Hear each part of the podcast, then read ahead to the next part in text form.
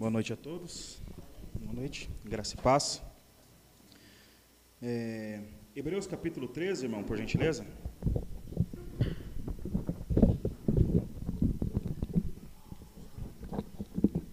Valeu. Hebreus capítulo 13, versículo de número 5.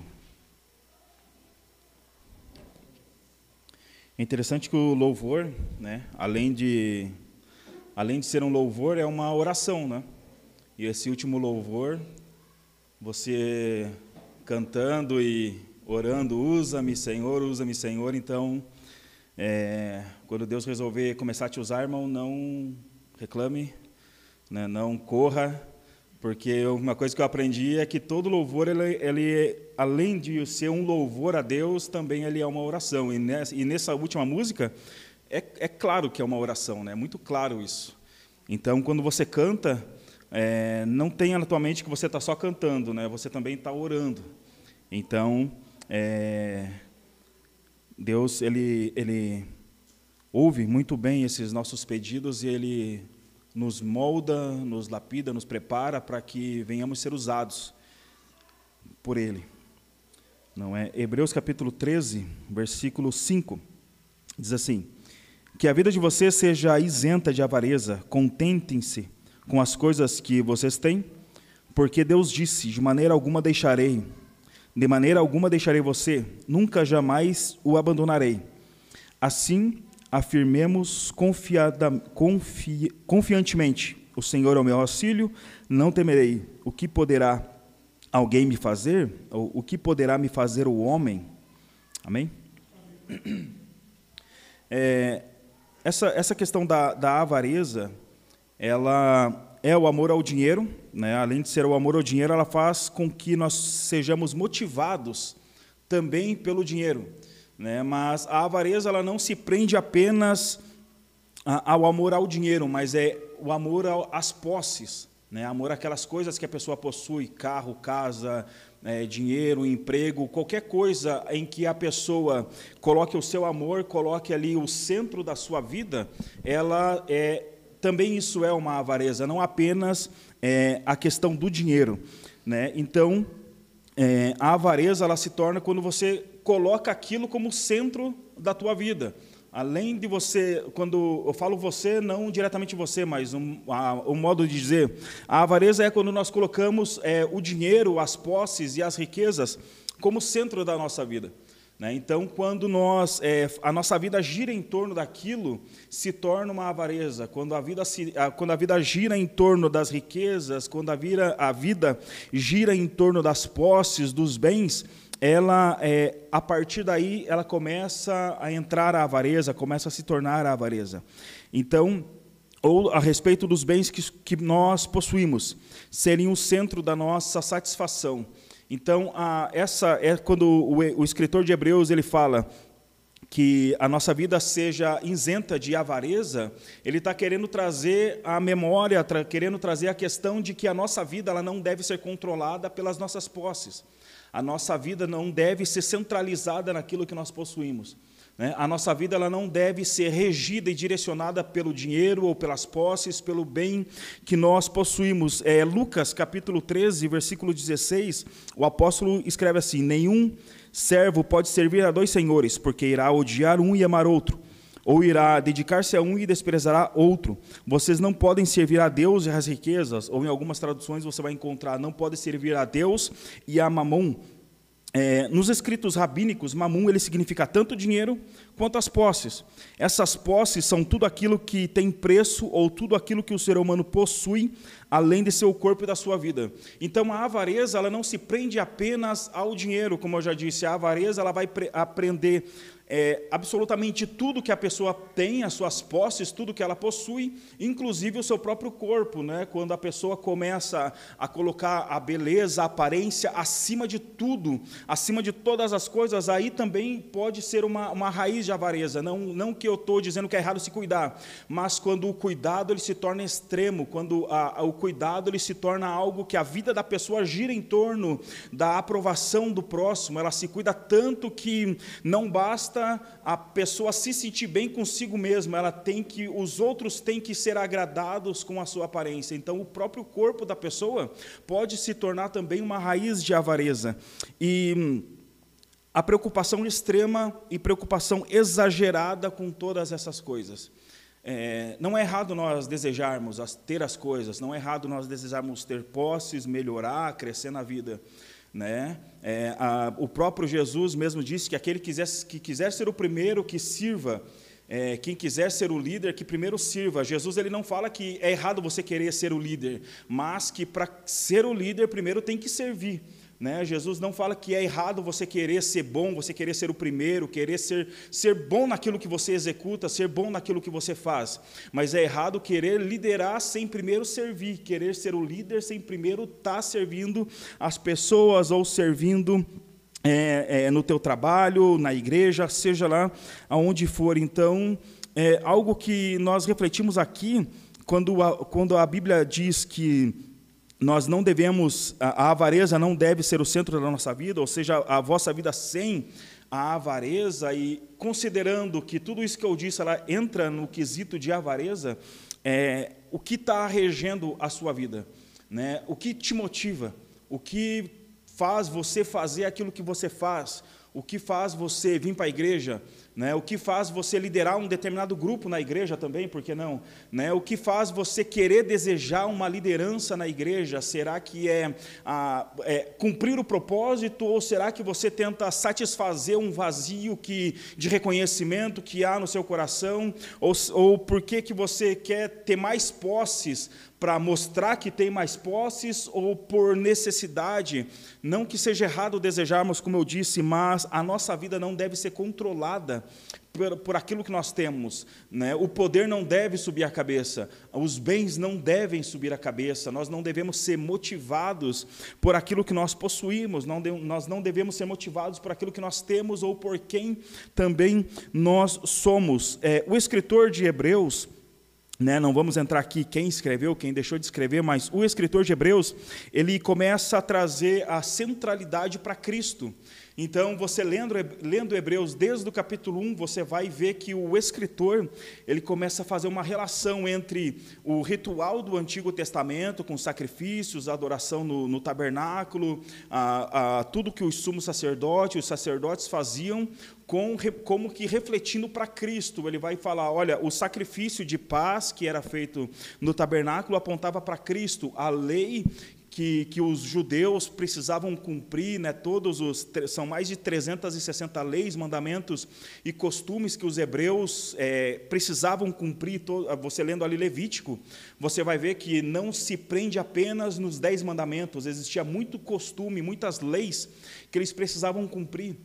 Inclusive, é, é, é curioso uma, uma informação que os judeus, para eles é, terem certeza que eles não iriam quebrar nenhum dos dez mandamentos, eles criavam uma lei que antecedia a própria lei. Né? Então, eles criavam uma lei que impedia eles de chegar perto de quebrar aquela lei. Então, era criado leis em cima de leis para impedir ao máximo eh, os judeus de quebrarem algum dos mandamentos. E, e, todas essas leis ali vai passar das 360, 360 costumes, mandamentos e leis que os judeus criavam, é, criaram ao, com o passar dos anos. E o escritor de Hebreus ele vai trazer essa questão dizendo, olha, toda essa lei, todos esses mandamentos, todos esses costumes, tudo se cumpriu em Cristo. Então, se você permanecer em Cristo, você não precisa mais cumprir a lei, porque Cristo ele é o cumprimento da lei.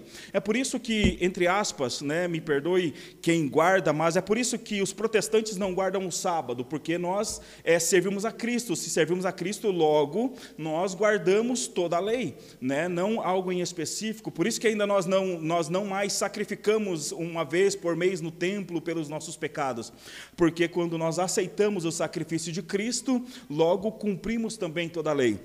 Então, o escritor de Hebreus ele começa a convergir, ele começa a trazer todo, toda essa, essa, essas leis, todos esses mandamentos, ele começa a apresentar para os judeus. olha, todas as leis, todos os mandamentos, todos os costumes apontam ou apontaram diretamente para Cristo. Ele começa a fazer essa, essa, esse jogo né, fazer esse cruzamento de informações para que os judeus do primeiro século compreendessem que o Antigo Testamento todo apontava para Cristo. Né? Então, no Antigo Testamento, eles viviam com esperança no Messias que iria vir. E hoje nós vivemos na esperança do Messias que veio e que vai voltar. Então, o escritor ele começa a trazer essa regra, essa, essas regras, né? começa a trazer essas, essa, esse, esse modo de viver para os cristãos, falando: olha, agora vocês estão em Cristo, tem que passar, começar a viver dessa forma. E nós chegamos no último capítulo que você vai encontrar aqui no capítulo 3 os deveres espirituais, a respeito de liderança, a respeito de marido, homem, mulher e por aí vai. Mas, é, enfatizando o capítulo 13, no versículo 5, ele vai trazer essa, esse direcionamento para os judeus, esse direcionamento para a igreja do primeiro século, dizendo que a nossa vida não deveria, a, a nossa vida deveria ser sem avareza a nossa vida não deveria ser conduzida por aquilo que nós possuímos, não deveria ser conduzida por aquilo que nós temos, não deveria ser conduzida pelas riquezas, pelos bens. Né? Então, é, nos escritos rabínicos, ele vai deixar claro isso, e a preocupação extrema ou exagerada por dinheiro. E quando ele diz, é, o Senhor é o meu auxílio, não temerei, e o que poderá me fazer o homem, no versículo 6, você vai encontrar essa questão em Deuteronômio, capítulo 31, versículo 6. Ele vai trazer à memória esse, esse texto de Deuteronômio, capítulo 31, versículo 6, onde diz assim: Sejam fortes e corajosos, nenhum tenham medo, nem fiquem apavorados diante deles, porque o Senhor, o seu Deus, é quem vai com vocês e não os deixará, nem os abandonará. O escritor usa o exemplo do que Deus falou para o povo antes na entrada de Canaã, apresentando o cuidado ininterrupto de Deus é, a respeito do seu povo. O escritor dessa, dessa, dessa carta, o escritor de Hebreus, ele vai citar esse trecho do Antigo Testamento dizendo: a vida de vocês não deve ser movida pelos bens e pelas riquezas, porque o mesmo cuidado que Deus teve com o povo lá atrás, Deus ele continua cuidando da mesma forma, é, de, a, da mesma forma em qualquer momento, em qualquer tempo. Então perceba que primeiro ele traz um direcionamento. Olha, a, a sua vida não deve ser regida e direcionada pelo teu dinheiro, beleza? Mas a preocupação do primeiro século era esse né? Por isso você vai ver o público principal de Jesus era pessoas que estavam ali à margem da sociedade. A, sociedade do primeiro século, irmão, para você ter ideia, eles viviam ali na linha da pobreza. Né? Eram pessoas bem, bem humildes, em que a principal necessidade deles era a comida, era a bebida. Então eles trabalhavam no almoço para poder comprar janta, é, né? mais ou menos desse ditado. Então, é, primeiro ele traz esse direcionamento, que a vida não deve ser movida pela riqueza. Aí os, os leitores do primeiro século poderiam pensar, tá, mas então eu, eu não vou mais, como que eu vou viver? Né? Como que eu vou sobreviver? Aí por isso que o escritor traz Deuteronômio 31, versículo 6, para apresentar que o mesmo cuidado que Deus teve com o povo lá atrás, quando ele chama, é, retirou o povo do, do Egito, era o mesmo cuidado que Deus iria ter com o seu povo daqui para frente. Então, é, o mesmo cuidado que Deus ele teve com os nossos lá no passado é o mesmo cuidado que ele continuará tendo daqui para frente. Por isso que não, a vida não deveria ser regida é, em busca do dinheiro, né? essa busca desenfreada, e a vida deveria girar em torno das posses, do, do bem e da riqueza, porque o escritor ele quer confortar os seus leitores dizendo que Deus ainda cuidaria do seu povo, que Deus ainda protegeria, Deus ainda, ainda iria prover para o seu povo. Né? E Salmos capítulo 20, versículo 7 diz: Uns confiam em carros de guerra, outros em seus cavalos. Nós, porém, invocaremos o nome do Senhor nosso Deus. E esse salmo ele é interessante porque é, a, a principal segurança de uma nação naquela época eram os seus, os seus cavalos, cavalos bons, cavalos fortes para poder é, guerrear, e os carros de guerra, né? Quanto mais fortes os carros de guerra, melhor, mais chance de vencer a guerra um determinado exército teria, né? E os romanos e assírios foram muito bons nessa nesse quesito bélico, nesse quesito de guerra. Mas o, o salmista ele traz, olha, é, o principal que as nações creem, a, a, a principal segurança das suas nações é, uns vão confiar em carros de guerra, outros vão confiar em cavalos. Mas a nossa principal segurança vai ser em proclamar o nome do Senhor, vai ser em confiar no nome do Senhor. Né? Então o salmista ele tenta exprimir, ele tenta trazer nesse salmo dizendo que todas as nações confiam em bens, todas as nações confiam em posses, todas as nações confiam no que elas têm para lhe trazer segurança, mas a segurança do povo de Deus deveria ser invocar o nome do Senhor. A segurança do povo de Deus deveria ser confiar no nome do Senhor, confiar no Deus. Irmão, isso eu já disse, acho que um dois ou três domingos atrás, que eu, que eu estive pregando também, que tudo isso ele vai, ela, tudo isso vai convergir ou tudo isso vai vir da maneira que nós olhamos para Deus. A maneira que nós a maneira que nós enxergamos Deus é a maneira que nós vamos confiar nele no momento de dificuldade. A maneira que nós, quem nós cremos que Deus é, é para onde nós vamos correr quando a coisa aperta. Então, se Deus é apenas um, um, um, cara legal de final de semana que eu posso vir aqui cantar umas musiquinhas legal para não, já que eu não posso para balada, então vem para a igreja, né? Já que eu não posso fazer as outras coisas, então pô, tem que vir para a igreja para não, né? Já que meus pais não me deixam curtir lá no barzinho, então vou para a igreja. Então é, esse exemplo eu estou colocando, não que seja o teu exemplo, mas eu estou colocando esse exemplo para que é, da maneira que nós olhamos para Deus é a forma que nós vamos olhar para Ele nos momentos de dificuldade. Né? A Bíblia mesmo vai dizer: é, para aqueles que é manso, te mostra manso, para aqueles que é firme, te mostra firme, para aqueles que é compassivo, te mostra compassivo. Então, é, é interessante porque eu digo isso. É, de alguns anos para cá, inclusive, eu escrevi alguns, alguns artigos que vêm com, esse, com essa ênfase, com esse tema, de que é, Deus ele se tornou um bem comum em alguns momentos. Parece que Deus ele se torna um bem comum. É, eu vou para a igreja quando me é conveniente, eu peço oração quando me é conveniente, eu trabalho no mutirão quando me é conveniente. Né? Se eu almejo algum cargo, então me é conveniente fazer as coisas. Mas é, até em que momento Deus ele é uma conveniência e a partir de que momento ele é o Deus na tua vida, ou Ele é o Deus na nossa vida. Eu digo isso porque é, muitos ou todos aqui conhecem da onde Deus me tirou. Eu digo isso porque, irmão, é, quem nós louvamos aqui, ou quem nós é, proferimos servir, quem nós manifestamos a nossa fé, não é mais um Deus dentre milhares, é, imagina só, o Deus que criou todo o universo. Né? A ciência hoje não consegue mensurar o tamanho do universo. E, segundo alguns estudiosos, quando nós olhamos para o céu, o nosso campo de visão ele consegue enxergar em torno de 100 mil estrelas.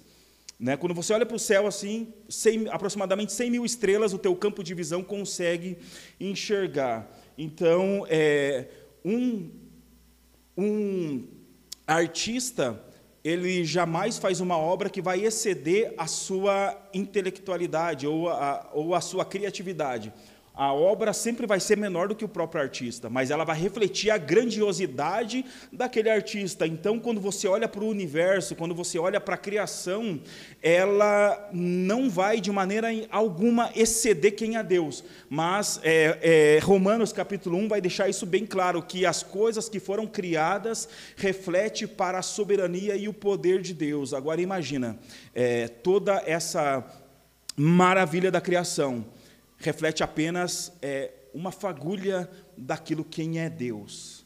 E é exatamente esse Deus que você cantou aqui agora há pouco. É exatamente a respeito desse Deus que você está ouvindo agora. Então, é, e quando nós enxergamos isso, é, poxa, não é um Deus, né? é o Deus. E quando eu digo o Deus, é porque é o único Deus. Isso muda, muda muita coisa na nossa vida. Muda a maneira de como nós vamos nos achegar a Deus. Quando eu vou orar, eu chamo Deus de cara, Pai, poxa, obrigado, mas com toda aquela reverência de que eu sei com quem eu estou falando. Eu sei a capacidade, eu sei o poder de, daquele que eu estou me dirigindo.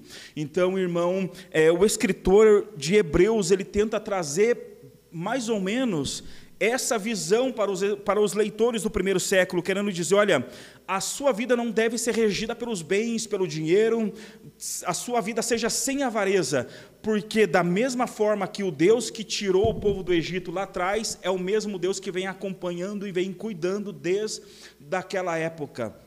E para você ter assim uma, uma noção de como que era, quando você lê lá no livro de Êxodo, os, os, os, hebreus, né, quando foram libertos do Egito, da escravidão do Egito, que eles começam a reclamar querendo carne. Ah, lá no Egito nós tínhamos carne, lá no Egito nós tínhamos cebola, e aqui nós não temos nada. É, quando nós lemos essa passagem, imaginamos ali né, uma, uma costela assada de um cordeiro, né, ali, nós, quando nós tínhamos, lá nós tínhamos carne, você imagina aquele, aquele boi assado, né, aquela coisa maravilhosa, mas a carne que os judeus tinham, era o resto que os egípcios deixavam no prato. Essa era a carne que eles desejavam lá atrás, né? E quando, irmão, é, alguns comentários vão trazer isso, alguns, alguns relatos históricos vão trazer isso, que a carne que os hebreus desejavam no livro de Êxodo não era um pernil assado, mas era o resto daquilo que os egípcios não comiam, da carne que não era boa para os egípcios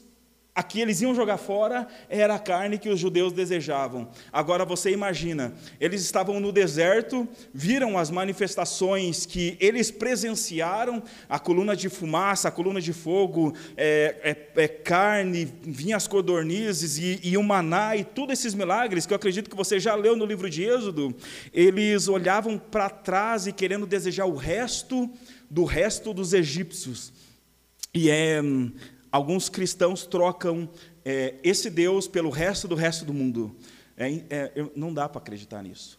Né? Simplesmente porque um irmão me olhou torto, ah, não vou mais na igreja, porque a... me perdoa que eu vou dizer, mas é, se você saiu, na, saiu, da igreja por causa de homens, por, é, isso representa que o teu coração nunca foi Cristo, estar em Cristo.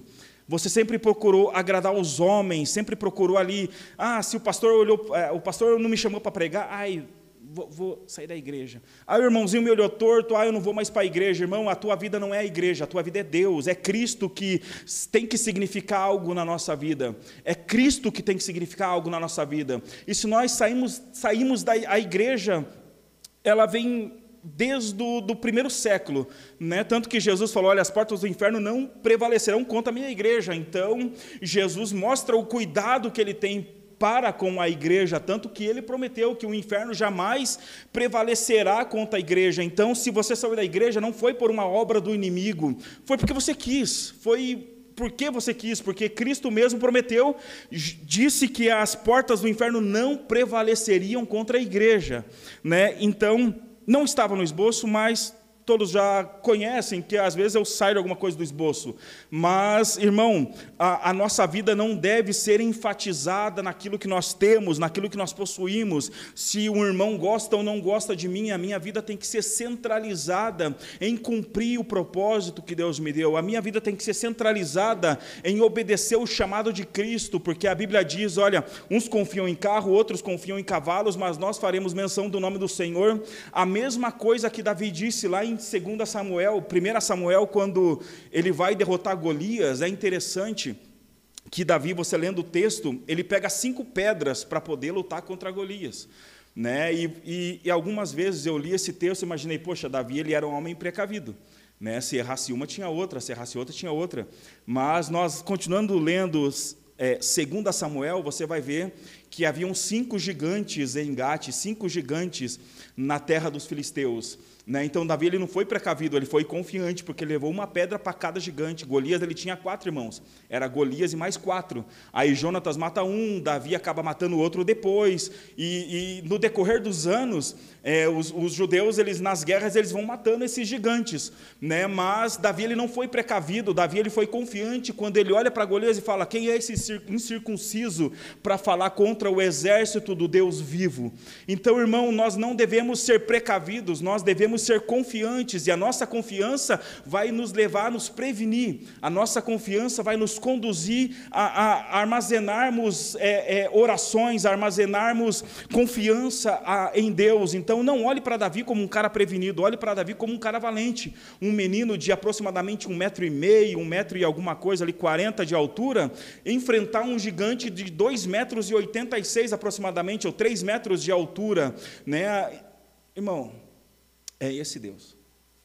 É esse Deus que o escritor de Hebreus ele se refere quando ele diz: Olha, a tua vida não deve ser regida por aquilo que você tem, porque o mesmo Deus que cuidou é o mesmo Deus que continua cuidando, que continua guardando. Por isso, no versículo 8, no versículo 6 ele diz: O Senhor é o meu auxílio, não temerei. O que poderá alguém me fazer?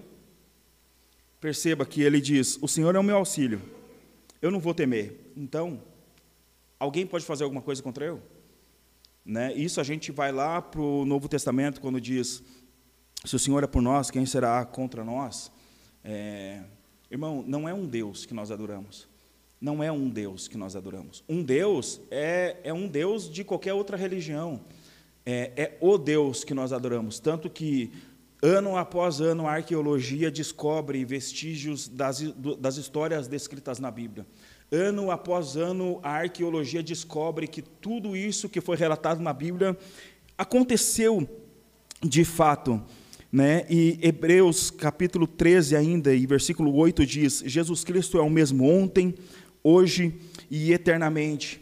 Então, o mesmo Deus que esse escritor de Hebreus aqui estava dizendo para o povo no primeiro século, olha, é, aconteça isso, seja a vossa vida sem avareza, porque Deus vai cuidar, é o mesmo, irmão. É o mesmo ontem, hoje e eternamente. É, em Tiago, capítulo 1, versículo 17, diz: Toda boa dádiva, todo dom, dom, perfeito vem lá do alto, descendo do Pai das luzes, em quem não pode existir variação ou sombra de mudança. Sombra de mudança, quando Tiago ele escreve sombra de mudança, ele está dizendo assim: não existe absolutamente nenhuma, nenhuma possibilidade de Deus mudar. Não tem nem sombra de variação, não tem nem sombra de mudança. Não existe, é, não existe a possibilidade de Deus mudar. E agora pense comigo: se não existe a possibilidade de Deus mudar, será que Ele vai é, deixar de cuidar de você como Ele cuidou há um ano atrás? Se não existe a possibilidade de Deus mudar, será que Ele vai deixar de prover na tua vida agora, da mesma forma que Ele proveu há dois anos atrás? Se não existe a possibilidade de Deus curar, se não existe a possibilidade de Deus guardar, de Deus proteger, de Deus salvar, será que Ele vai deixar de cuidar do seu povo da mesma forma que Ele cuidou há dois mil, há seis mil, sete mil anos atrás? Aquele Deus que Jó disse lá atrás que era o maior de toda a criação, que todas as feras, a maior fera do campo que existia tremia na presença de Deus Será que aquele Deus, olha, Jó escreveu isso aproximadamente sete mil anos atrás. Será que de sete mil anos para cá, será que Deus mudou? E lendo a Bíblia, eu acredito que não. E eu acredito que não é só por ler a Bíblia. Eu acredito que é por algumas experiências pessoais que você teve. Você é, acredita que não existe a possibilidade de Deus mudar. Mas é, nós acreditamos que as dificuldades, acreditamos que os problemas nos fazem, às vezes, cogitar nos fazem, às vezes, pensar alguma coisa beirando a dúvida. E é por causa disso que Deus hoje trouxe essa mensagem para você. Será que existe a possibilidade de Deus mudar? Né? Então, não estou dizendo que você em algum momento duvidou, não estou dizendo que em algum momento você achou que Deus não poderia fazer, mas era para prevenir, para que você não chegue ao ponto de duvidar que Deus hoje preparou essa mensagem para que você ouvisse. Será que existe a possibilidade de Deus mudar? Da mesma forma que ele foi ontem, da mesma forma que ele foi há sete mil anos atrás, da mesma forma que ele lá no Gênesis capítulo 1, isso não dá para imensurar o tempo. É, Gênesis capítulo 1, versículo 1 disse: No princípio criou Deus os céus e a terra, a terra era sem forma e vazia, e disse Deus: haja luz, e houve luz. Às vezes a nossa vida ela se encontra sem forma e vazia. Às vezes a nossa vida ela está num caos como teologicamente esse período você vai ver ali é chama-se de Tohu Bohu, que é, é, devastação e caos. Existia um momento na vida do planeta Terra, ali na existência da Terra, que foi destruição e caos. Mas chegou no versículo 3 em que Deus disse: haja luz e houve luz. E a partir do versículo 3 você vai ver que todas as coisas começam a se reordenar na criação. A partir do versículo 3, você vai ver que todas as coisas começam a ter a sua ordem estabelecida.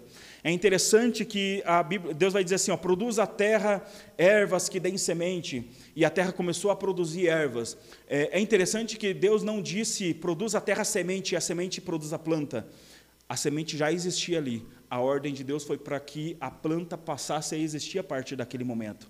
É, uma, uma centelha, uma fagulha de fé ainda existe no seu coração, é por isso que você veio, ou é por isso que você está me ouvindo. Uma fagulha de fé, uma semente de fé ainda existe no seu coração, é por isso que algo te moveu para vir até aqui. E a partir desse momento, é, há uma possibilidade de ser o haja luz de Deus na sua vida. Da mesma forma que Deus não mandou. É interessante que eu peguei isso há uns seis meses atrás, mais ou menos, lendo Gênesis.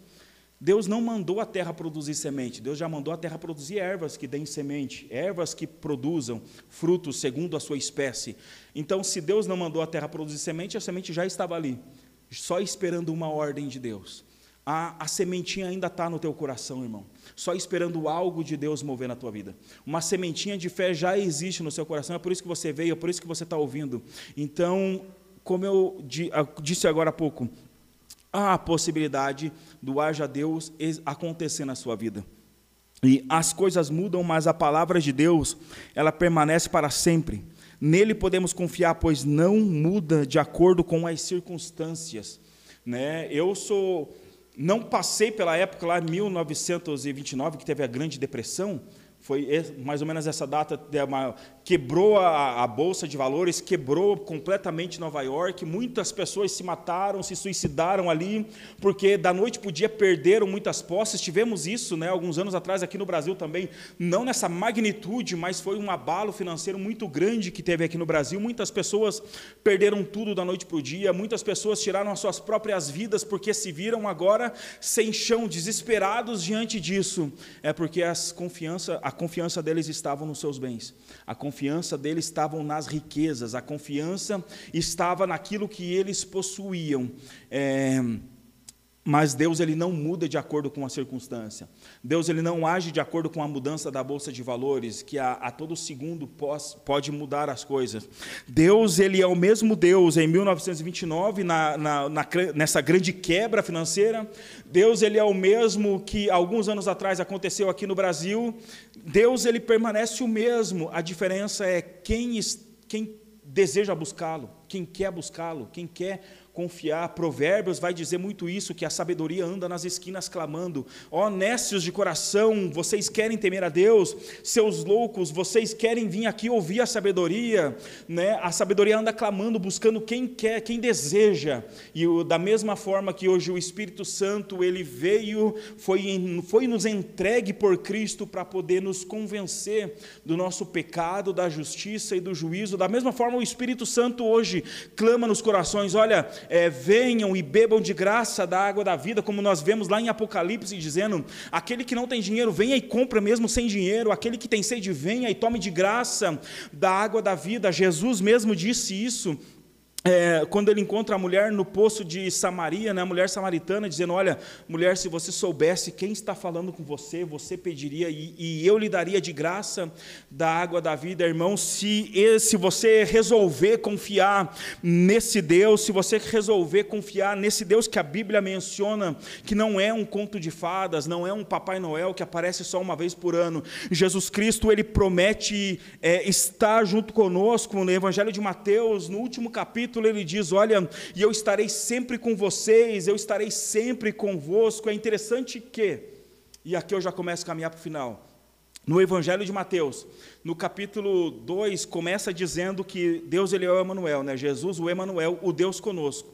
E no último capítulo é, encerra dizendo, Jesus dizendo: Olha, eu estarei sempre com vocês.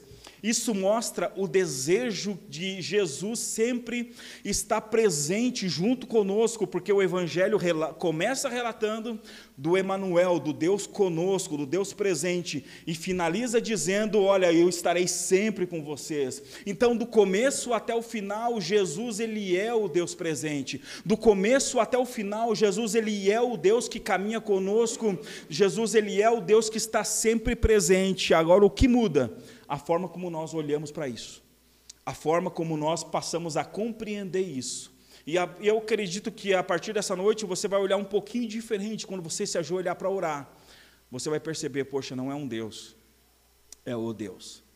É o Deus que eu estou orando. E Deus ele não tem medo de absolutamente nada. Deus ele não se abala com absolutamente nada. É, tanto que Deus não se abala com nada, né, como todos aqui já sabem, ele enfrentou algumas coisas para me resgatar não se abala, Deus não se abala, meu irmão. E é esse Deus que eu quero apresentar um pouquinho mais para você aqui essa noite. Deus ele permanece o mesmo. Agora nós precisamos também abraçar é, é, isso que está disponível para nós. Nós precisamos abraçar essa graça que está disponível. Nós precisamos abraçar esse poder que Deus deixou ali para nós, não abraçarmos o poder de Deus, mas abraçarmos o, o, poder que Deus tem de realizar essas coisas na nossa vida, não assumir o poder de Deus para nós, mas poder abraçar Deus e falar: Deus, eu quero fazer parte disso que o Senhor prometeu, eu quero fazer parte dessas promessas que o Senhor tem na nossa vida, irmão. O, o meu filho Micael, ele é uma promessa de Deus que a, medicina não deixou possibilidade da Letícia engravidar. Ela tinha ovário policístico e um mioma no útero. E o médico falou: Olha, só com tratamento vai engravidar. E dois meses depois ela engravida. Né? Então, é, Deus ele agiu.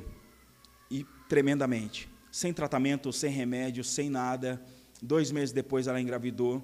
E para o Micael nascer, ele ficou com dor, dor, dor, encurtando, encurtando muito a história. Ela, dor, levei no médico, a gente levou ela no médico tal. No final da noite foi uma cesárea de emergência, a médica foi lá, começou a fazer cesárea, quando viu, ah, descobriu o motivo da sua dor. O, o pé do Micael, ele travou o mioma que estava dentro do útero. E daí ela começou a sentir muita dor por causa desse travamento. Aí a médica falou: Olha, não vai precisar fazermos outra cirurgia para tirar o mioma. Como o mioma secou e morreu no útero, é, já tirou junto. Então o Micael já nasceu ali sendo usado por Deus para realizar esse milagre. Então é, deixa estressado ver pulando, desobedecer, mas eu, olho, eu, eu só olho e falo: Jesus, é o teu milagre. me ajuda. É o teu milagre, Jesus, me ajuda. E todos sabem né, é, essa aventura que é ser pai. E, irmãos, é, é esse Deus que deixou provado para minha, minha, minha vida que eu era alguém sem esperança, eu era alguém que tentei o suicídio várias vezes, né? Tenho marca no meu pulso de corte, tomei veneno, tentando acabar com a minha vida, porque e eu acabei confiando ali, né? Vou para um lugar aonde as entidades me chamam de cavalo. falei, nossa, ó, pelo menos eu não era ninguém, agora já sou cavalo, né? Já é alguma coisa. Aí uma vez um pastor mais louco que eu falei para ele, olha, se esse Deus pode alguma coisa, o que que ele pode fazer por mim? Ele falou, é, do que que te chamam lá no terreiro? Eu falei, me chamam de cavalo. Então, Jesus te chama de filho. Quebrou as minhas, as minhas defesas, quebraram naquele momento. É, e eu achava, não, ela me chama de cavalo, ela gosta de mim. Né? É, essas entidades são demais. Até o dia que Jesus entrou lá dentro do terreiro e falou para mim: O que, que você está fazendo aqui? Não é para isso que eu te criei, como todos já conhecem aqui. Então, é, eu me interessei muito mais, achei muito mais, achei muito mais é, satisfatório ser chamado de filho, aonde a minha depressão se acabou, aonde as minhas, o meu desejo de, de me suicidar, porque eu não via mais uma esperança, eu não via mais uma luz na minha vida, tudo era, era tinha acabado, era escuridão, era trevas. Aquele momento foi um haja luz de Deus na minha vida. Aquele momento foi um haja luz de Deus na minha vida. E quando a minha vida estava em trevas, aí de repente Jesus ele foi a luz da vida. Para tudo isso que nós temos o anseio, para tudo isso que nós temos a necessidade, a Bíblia vai apresentar é, Jesus para cada problema que nós enfrentamos. Né? Para aquele que sente aquele, aquela fome, aquele vazio, Jesus é o pão da vida. Para aquele que sente aquela a, a, sede, uma sede espiritual, um desejo, Jesus ele é a água da vida. Para aquele que se encontra perdido, Jesus ele é o caminho. Para aquele que está envolto em meio a um engano, Jesus ele é a verdade. Então, irmão, para aquele que se encontra sem amparo nenhum, Jesus ele fala: Olha, eu sou o teu pastor. Para aquele que se encontra desamparado pelo seu pai, pela sua mãe, a Bíblia diz que Deus ele nos adotou através do sacrifício de, de Jesus e pelo por Jesus nós Jesus nos deu o direito de sermos chamados filhos de Deus. Foi e a partir do momento em que eu falei, eu estava lá num culto mais ou menos parecido com esse, falei Jesus, beleza, eu sei, a hora que eu sair eu sei o que, que me espera lá fora. Eu sei que me espera lá fora a hora que eu sair daqui. E aí ele falou: Olha, deixa aqui disso eu cuido, apenas descanse na minha sombra. Aquilo que me dava mais pavor, pastor, aquilo que me dava mais medo, que eram as temidas entidades do candomblé, os demônios do candomblé. Jesus falou: ah, Deixa que disso eu cuido, cara. Tipo, você está com medo? Para mim não é nada, deixa que disso eu cuido, só descansa na minha sombra automaticamente, depois, algum tempo depois, eu falando isso com um amigo meu, ele falou, cara, isso daí é o Salmo 91. Aquele que habita no esconderijo do Altíssimo, a sombra do Onipotente descansará. Aí Deus trouxe uma nova tradução na linguagem de hoje, naquele momento, né? Deus ele traduziu uma, uma nova tradução na linguagem de hoje, ele deixa aqui disso eu cuido, apenas descansa na minha sombra. então, Deus ele sabe a forma de falar com você. Deus ele sabe muito bem que falar teologicamente com você, às vezes você não vai entender, mas ele fala: Deixa que disso eu cuido, apenas descansa na minha sombra. E é, essa, é, é com isso que eu quero encerrar essa noite a mensagem, dizendo: é, a, nossa vida tem, a nossa vida tem que ser regida por esse Deus. Não confiar em bens, não confiar em dinheiro, isso tudo nos dá segurança, tudo isso é bom, mas Deus ele é poderoso para prover de todas as nossas necessidades. Deus ele é poderoso para nos suprir de todas as nossas necessidades. É, eu estava até conversando com o pastor Cláudio ontem aqui no mutirão, ali nós dois, trabalhando lá na frente, tal. Falei, pastor, falei um pouquinho do casamento, né? Eu e a Letícia, há nove anos atrás, planejando casamento, ela ficou sem trabalhar por uns seis, sete meses. A, as contas do nosso casamento, né, todas as parcelas de tudo, dava R$ 1.200 por mês o meu salário era 700 reais. Beleza, recebi meu pagamento, vamos pagando os boletos. Aí eu falei, me manda o próximo boleto, vamos pagar o próximo. Não, acabou. Eu falei, mas como acabou? Não bate, não fecha a conta. Parcela de R$ 1.200. Meu salário era 700. Não fecha. Não, mas os boletos acabou. Amém. Eu não falei, Deus, por quê, mas como? Não, amém. E isso marcou bastante a nossa vida porque não havia possibilidade, né, matematicamente impossível. Mas é esse Deus que eu estou testemunhando e pregando para vocês essa noite. É um Deus que não precisa de explicação, ele só precisa de uma, de uma algo que ele encontre aonde realizar um milagre na sua vida. Algo que ele precise aonde realizar um milagre na nossa vida. E com essa mensagem eu quero fazer uma oração com os irmãos e já é, passando a palavra para o pastor para o encerramento da, do culto. Deus, nós te louvamos, te engrandecemos, nós te adoramos pela sua magnitude. Nós te louvamos, Deus, porque mesmo em meio às incertezas, em meio às dúvidas, em meio aos, ao medo, Jesus, das dificuldades do dia a dia, o Senhor nos conduz a confiar, o Senhor conduz a nós descansarmos em Ti. Espírito Santo, eu lhe peço, nos conduza a esse descanso, nos ajude a entrarmos no descanso do Senhor, nos ajude, Jesus, a estarmos confiantes da Sua provisão, a estarmos confiantes do, do Seu poder e da Sua graça. Deus nos fortalece para o restante da semana, nos fortalece, para que no próximo final de semana nós possamos estar aqui te adorando e no decorrer dessa semana estarmos confiando e te adorando em casa, no trabalho, na faculdade. Deus, em qualquer lugar em que nós estejamos lá, nós possamos confiar que o Senhor é suficiente na nossa vida, é provedor, o Senhor é o cuidador, o Senhor é o Todo-Poderoso para poder nos ajudar, Deus, e não somente confiar no Senhor, porque o Senhor pode nos ajudar, mas confiarmos em Ti, porque simplesmente o Senhor é, porque simplesmente o Senhor é. Nós te adoramos, Deus, essa noite, te damos graça. Cuida de nós, Deus, no nome de Jesus. Amém.